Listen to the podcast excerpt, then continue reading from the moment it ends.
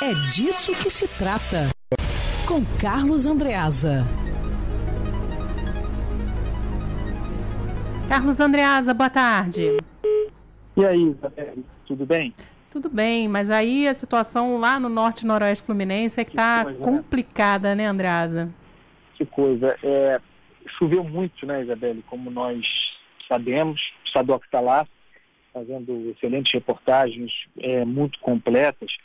Você tem ali uma estrutura é, de muitos rios próximos, rios caudalosos, Pomba, Muriaé, Carangola, Itabapuana, o próprio Paraíba do Sul.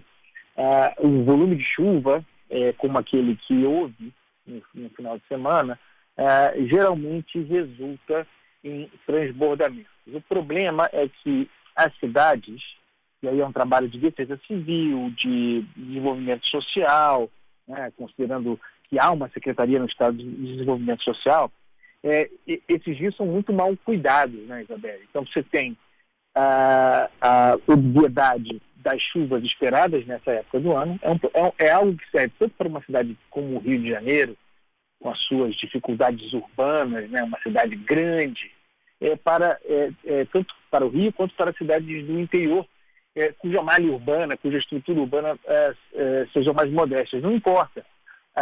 Os rios são mal cuidados, muitas vezes são feitas obras, isso serve para Minas Gerais também, para Belo Horizonte.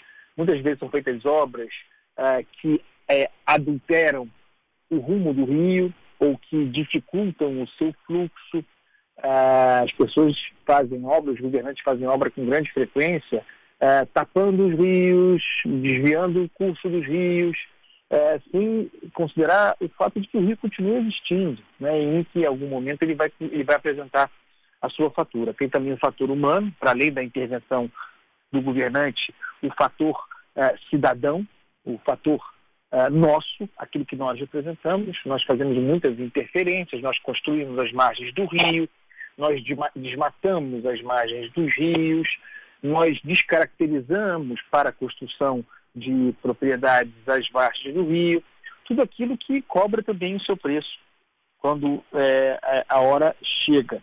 Tem no caso dessas cidades, dessas tantas cidades, né, são 14 cidades, se eu não me engano, atingidas é, pela tragédia, o drama do abastecimento de água, a água fica comprometida em função disso, e tem depois, Isabelle, depois de superada a questão da defesa civil, que é essa imediata, de prestar os devidos socorros, a questão do desenvolvimento social, das devidas secretarias, a parte estrutural, do que se pode fazer para prevenir, né? porque agora é o seguinte, tem, tem a prevenção para o ano que vem.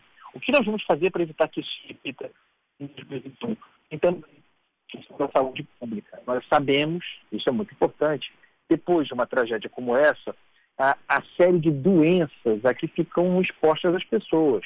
Leptospirose, entre outras várias, em contato com essa água. Muita doença.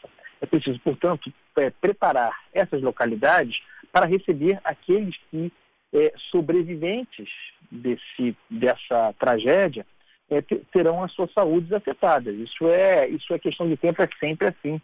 É preciso ficar atento. Eu li que o governador prometeu uma dotação de algo como 20 milhões de reais para serem distribuídos em defesa civil, desenvolvimento social e saúde.